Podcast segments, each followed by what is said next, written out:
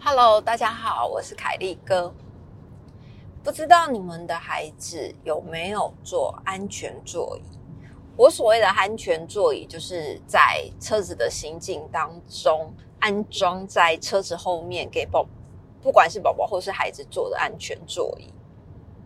其实，在台湾很多的家长还是不会让孩子坐安全座椅。我我的这个观念其实是来自于，就是你知道，常常都会看到一些新闻事件，是比如说孩子坐在后座也没有绑安全带，那你可能就是抱着小一点抱着，大一点就在后面走来走去，或者是干脆坐在前座也都没有系安全带，副驾驶座这样。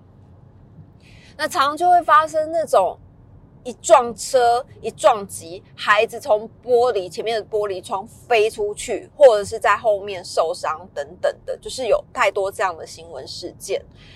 所以那个时候我就打定主意，就是如果我将来生孩子，因为那时候我还年轻嘛，还没有生孩子，所以那时候我就想打定主意说，如果我将来生孩子，我一定会让他坐安全座椅，一定要把他绑在那个安全座椅上面。为了他的安全，也为了我的安全，这样。后来，你知道，呃，生了孩子之后，生了孩子之后，我在出医院，因为那时候宝宝小宝宝都还很软嘛。那因为刚生宝宝，你也不知道安全座椅应该要怎么怎么买，或者是要用什么样的安全座椅。但是我只知道我要用安全座椅，所以那个时候我们家就有一个朋友，就是别的朋友，他孩子比较大了。他就把他们家的安全座椅送给我们。那那个安全座椅是一个提篮，就是有一种宝宝坐的安全座椅，上面是有一个一个提把的，超级压给。不能说超级压给，朋友是好心啦。他的那个用意就是，你宝宝可以躺在那里面，然后牢牢的绑住。你下车你就把宝宝提下车就好了，然后上车就是直接用安全带把那个坐篮捆在那个。椅子上面，那你知道小宝宝在十，我记得应该是十二公斤吧，十二公斤以下是要背向坐的，就是你的整个安全座椅，汽汽车安全座椅是要背向背对你的前座的人，这样子其实冲击力量对他们来讲是最安全，好像就是十二十二公斤还十公斤以下，我忘记了。那那个时候。我们开的是，因为我们家有两台车，一台是比较大的车子，修旅车，另外一台就是两个门，三门呐，后面还有一个那个后车厢的门，就是三门，非常小的车子。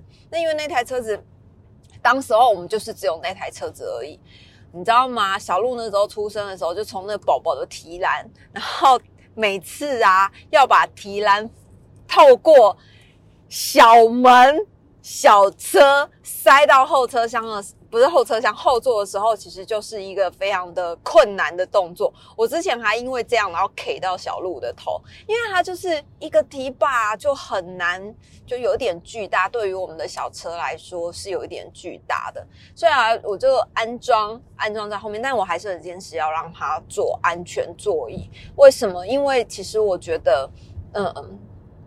没有没有一万，只有万一。假设在车程的行进过程中发生了什么事情，其实难以预料。就连你可能在家附近五分钟，我都觉得很危险。所以那时候小鹿就是就是都是绑在那个安全座椅上面。那你知道，当他还是宝宝的时候，我可能就是坐在后面陪他。然后还是宝宝的时候，当然也会哭啊，也会不爽。尤其是大概到了三五个月的时候，开始有活动力，就开始很。不开心绑在那上面，但是我还是很坚持绑。那你知道我家车子很小，就是非常小的车子。我妈每次坐我们的车就会非常的不高兴，她就会觉得你的车子就已经够小了，还要硬要装一个安全座椅在那个地方，你是要就是怎么这么占空间？而且 而且他其实觉得。呃，安全座椅是没有必要性的，因为他说他会坐在后座，好好的抱住那个宝宝。什么叫做好好的抱住他的宝宝？就是会尽力、尽全力的，当有什么事发生的时候，会紧紧的抱住那个宝宝。那你知道吗？就是前一阵子，也不是前一阵子，好几年前呐，因为我为了安全座椅这件事情，跟我妈其实是有一点争执，好几年的状态，她才妥协，我坚持要做安全座椅这件事情。前几年呢，有一个新闻事件，就是那个前座的驾驶在开车嘛，那应该是宝宝的爸爸这样。那那个宝宝我记得几个月而已，就是年纪很轻，他坐在后座，阿妈抱着他，阿妈抱着那个宝宝。结果当车祸发生的时候，大家都觉得我一定会好好的抱住宝宝嘛。可是你知道，当中撞那个撞击力突然发生、突然来的时候，因为你不是驾驶，或又或者你是被撞，其实你坐在车子里面，除了驾驶之外的其他乘客都是很放松的。你没有专注力，你不会知道什么时候会突然被撞，或是你的驾驶什么时候会去撞到人。结果呢，那个宝宝就是就是爸爸撞车了，撞车之后呢，坐在后面的阿嬷抱着那个宝宝，那个宝宝只有。几个月而已吧，好像一两个月这样子，那宝宝就变成了阿妈的安全气囊。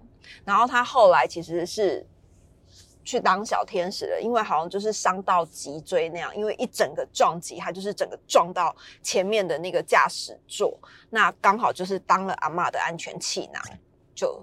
走了，那其实这样子的事件层出不穷，但是还是有非常多的人不愿意让孩子坐安全座椅。为什么？因为他们会说小孩会哭，然后可能还有长辈不喜欢。其实这些事情都发生在我家过。但是我要说的是，就是其实安全至上，安全第一。小孩坐习惯了，他不坐，他反而会觉得很很可怕。你知道我们家。呃，小鹿它的过渡期大概就是从四五个月开始，一直到七六七个月吧，就是两三个月的期间，它也会哭啊。因为那个时候我要上班，然后二五每天会从我们家开车，大概开个三四十分钟。然后就是开我们家的小车，小鹿就坐在后面，就是只有几个月而已。它的安全座椅又是背向后面，所以它其实是看不到爸爸妈妈的。然后我们只能在车上，如果单独一个人开车的话，就是只能不断的跟他讲话，或者是拿音乐书给他，拿玩具给他，度过那个他会哭闹的那个车程。他还是会哭，就是偶尔都还是会哭，就是不想要坐在那安全座椅上面。你就是要想办法。后来到了一岁。一岁左右吧，他的体重够了。其实应该是要到三岁啦，就是我记得欧盟规定好像就是三岁以前的孩子都是背背坐会比较安全。那他好像到一岁多的时候，我们就把椅子转正正面。那转正面之后，他开始可以看到前面爸爸妈妈，然后或者是其他的风景，他就会开始比较开心一点点这样子。那度过了那段期间，其实就好了。后来呢，就呃，他的那个宝宝的提篮的安全座椅，其实坐一阵子，坐一阵子而已，因为真的太难放进去我们小车，我们就换了另外一个号称可以坐到七岁的安全座椅。但是我跟你说，安全座椅这种就跟推车一样，你不可能只有买一个。小鹿在这一整段做安全座椅的期间，大概换了四个安全座椅。他从宝宝的提篮，然后到后来我们买了另外一个，就是号称可以做到七岁，但是其实你知道，大概做到三岁就不行了，因为不是因为他太胖，也当然有一些宝宝长得比较高、比较胖，所以他可能做到三岁就不行。我纯粹是因为觉得那个零到七岁的那个安全座椅为什么只能做到三岁？因为它底座比较高，然后整个座位是稍微的窄一点，会变成你。三岁以上的孩子坐在那上面其实不是很舒服。后来我们又换了另外一张稍微大型一点点的安全座椅。那那一张其实也没有坐很久，因为它毕竟底座还是比较高，是给那种我觉得是五五六岁以下的小朋友坐的。那个坐垫还是太高，会变成说他年纪再大一点，再坐那样子的安全座椅他会晕车。所以当小鹿上小一的时候，我就是直接买了那个。成长型的，就是比较大的安全座椅，它的底座是比较薄，但是它一样是有一个座位，就等于说是另外一个座位。那它的那一张安全座椅，我后来是我记得我是从德国订的，然后一次订了两张，是属于七岁以上的成长儿童安全座椅，它是整个是可以按照你的身高调高。那你知道为什么它不能直接系安全带吗？因为它坐着的时候，你的安全带斜的这一条会很容易勒住身高不够的小朋友的脖子，所以那反而会变成是一个危险。那也有人说，哎，市面上有增高垫，但是因为我们家两个真的都已经坐习惯安全座椅，他们会觉得被安全座椅包覆的感觉是安全的，而且睡觉也很方便。就是你如果坐增高垫，或者是用那种安全带夹夹住，因为有另外一种是夹住你的鞋的这一条安全带跟肚子的这个安全带的那种安全。安全带扣夹那种对他们来讲，就是其实我们真的只有出国才会使用增高坐垫跟安全扣夹，其他的部分其实在台湾我们都是直接做安全座椅。那你知道孩子的习惯养成之后，有的时候我妈就会跟他们说，因为我妈真的是很不信邪，我再怎么跟她讲，她就是很讨厌安全座椅，尤其是生了老二之后，家里的小车后面要塞两张安全座椅，她就会觉得你这样怎么载其他人，你这样怎么。载东西，你后面塞两层安全座椅，你不觉得很麻烦吗？我心想，我不会啊，就是安全第一，而且我觉得把小孩绑在上面，我心安理得，就是你会觉得比较安心。其实他就说，你跟他靠干那边脱肛啊，我就说，但是安全第一，就是你不知道你的危险是什么时候要来，你不晓得，所以就是。我觉得把他绑着，他在上面哭，哭到有一天他知道这样是对他最安全，他就不哭了。事实证明，我果然这样的坚持是对的，因为他们两个到最后就是其实没有坐安全座椅，反而会很害怕。他们在外面坐其他的，像什么公车之类的，也会立刻系住安全带，因为他们就会觉得天哪，空空的，然后坐车好不安心哦。就是已经从孩子养成习惯，那其实。我妈的这个观念呢，真的就是她会觉得安全座椅是占空间，人抱着其实就是最安全的。那事实证明，真的很多的新闻事件是因为孩子没有绑安全带，孩子没有坐安全座椅，孩子是因为被抱着而。遭受到撞击，然后飞出去，掉落在路边，等等的，都太多这样的新闻事件，大家就是不信邪。那你知道后来，因为我们的车真的太小了，要放两张座安全座椅在后面，其实你连妈妈包或是推车根本放不进去，太难放了。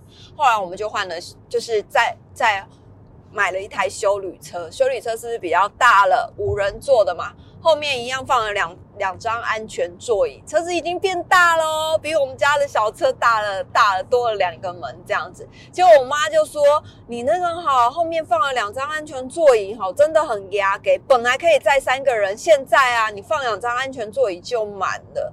然后他就是，反正不管换什么车，他就会觉得安全座椅是占空间的，因为他主要就是针对安全座椅在。”在 argue 这件事情嘛，反正他就是不喜欢安全座椅。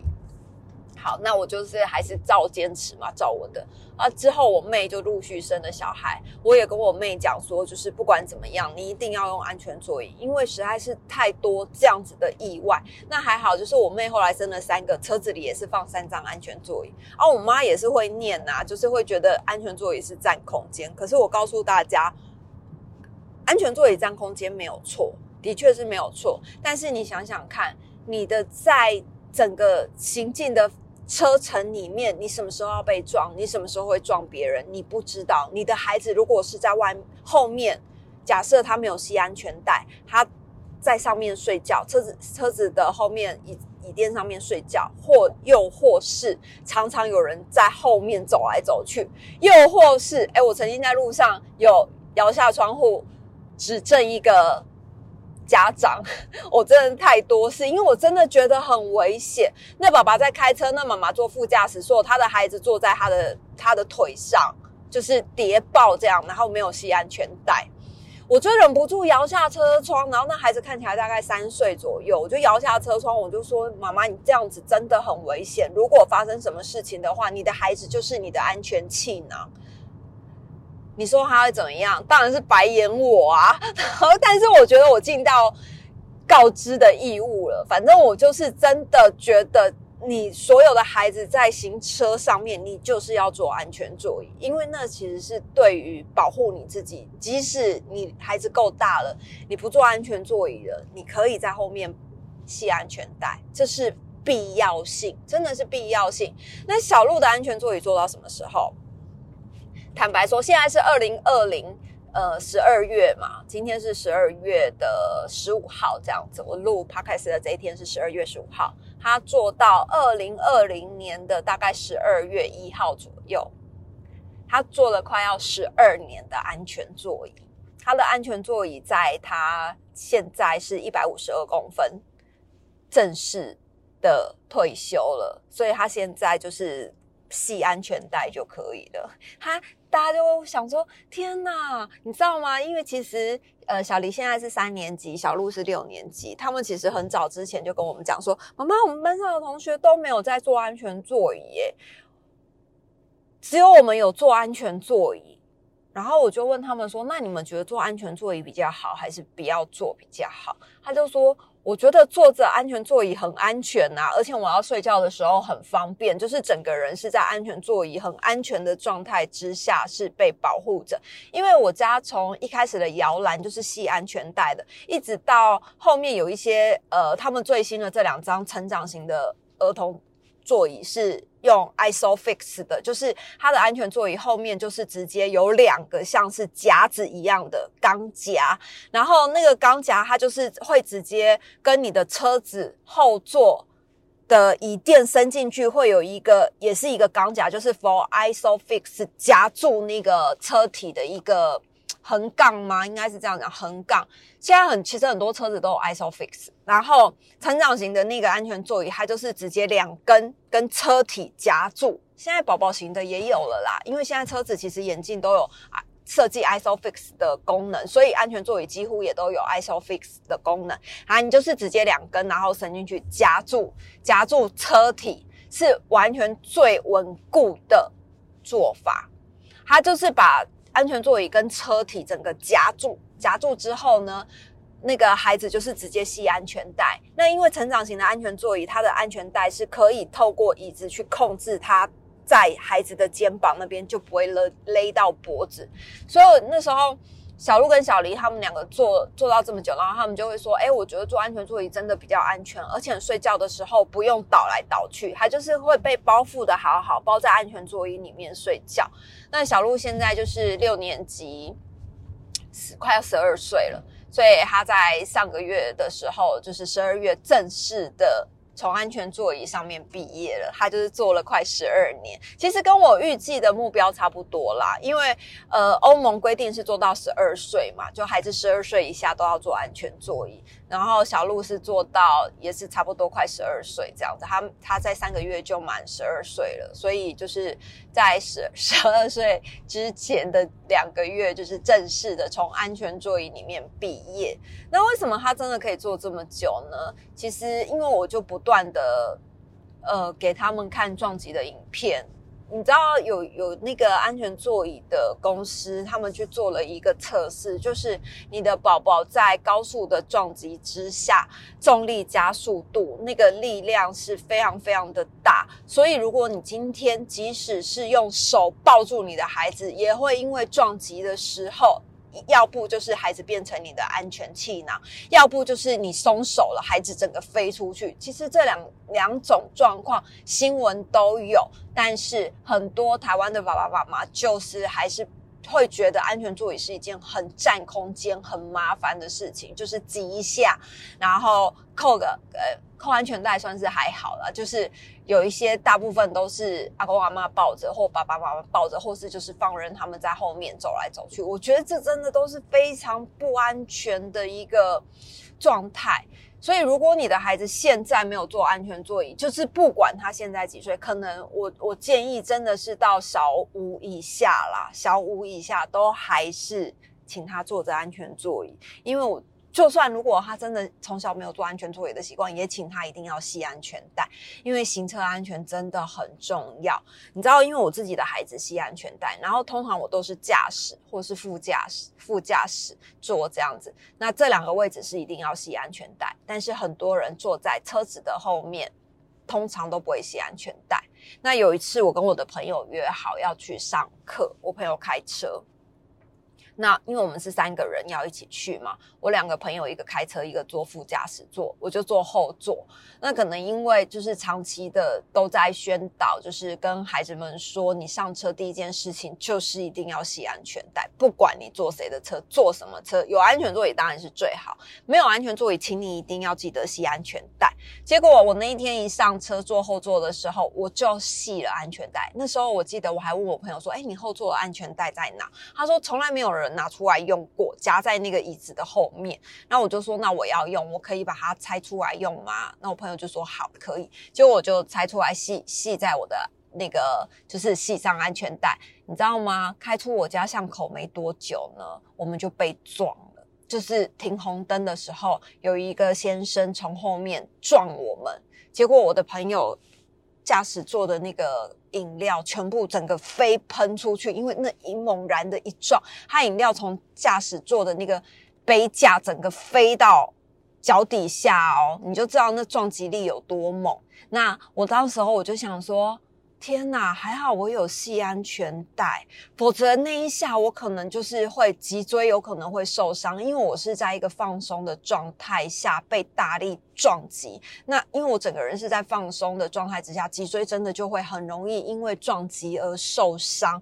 所以我那天我就觉得安全带真的太重要了。那之前我有在直播里面，或者是在其他的文章里面，我都有不断的倡导，就是请你们一定要让你们的孩子坐安全座椅，这是一件保护孩子非常重要的事情。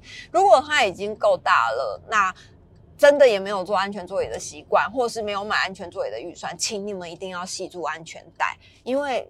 安全带的设计其实真的就是为了要保护大家的安全，所以它的存在一定就是有意义的。那请大家就是不要忽视行车安全，因为你真的就是在路上突然会发生什么事情，我不知道。那再说回来，刚刚我们被撞，停红绿灯被撞这件事，撞我们的是一个大概七十岁的老老伯伯。那老伯伯一下车之后，浑身酒味。然后他就问我们说：“可不可以不要报警？”当然不可以啊！我怎么可以放过酒驾呢？我这辈子真的非常痛恨喝酒、骑车或是开车的人。因为你如果自己撞自己就算了，但是如果你是撞死人呢，或是害到了别人的家庭，我就觉得那很不可被原谅。所以我们就很坚持要报警。结果到警察局的时候，你知道，因为我真的是怒怒气难消。我就跟那个老伯伯说：“你怎么可以一大早九点多喝酒开车？”他说：“我只有喝一点点。”我说：“这不是喝多跟喝少，因为你就是喝酒，所以你撞车。如果今天我们是摩托车，你撞到的是摩托车，那他就不是车子损伤而已，他是整个人会不知道，因为你的撞击会受伤到什么程度。”那后来，因为老先生喝酒没有办法，他就请他的朋友来帮他处理嘛。那他的朋友也是喝酒的人，就是跟他一起喝酒的人呐，就一大早就在喝酒的人呐。所以他朋友来也是浑身酒气呀。你知道，因为我真的是太生气了，所以我就在警察局里面一直跟那老贝贝说：“你真的不可以这样。”然后警察就说：“你小姐，你可以不要再说了吗？” 我想说他是老，他可能觉得那是老 baby，可是我觉得酒驾的人就是酒驾的人，我管你年纪是几岁，因为你就是不应该呀，你有可能真的是危害到其他的家庭，就是不应该发生这件事情，所以我觉得酒驾真的都应该要先关起来，不只是你好，或许你可以吊销驾照，那你你吊销驾照，你不可以只是比如说一个礼拜、两个礼拜或三个月这种，你应该是要吊销驾照。永远？为什么呢？因为他其实酒驾再犯是真的很容易再犯的行为，因为他有可能下次还是存在着侥幸的心态。就像你坐安全座椅，你都觉得飞出去的是别人家的小孩，不会是你的小孩，就是人都会有一种很侥幸的心态呀，好不好？请大家就是现在开始注意交通安全。如果你家的孩子还小，麻烦你，拜托你，请你一定要去买安全座椅，安装好，让你的孩子坐。他在哭闹期其实只是一个短暂的一两个月，安抚过后之后，会保障他到小学毕业都会有很安全的那个健康不是有有安全的行车的一个舒舒适的空间。讲到太激动，不小心吸到口水。好了，这集就先这样，请大家务必在意交通安全，好吗？好的，拜拜，下次见喽。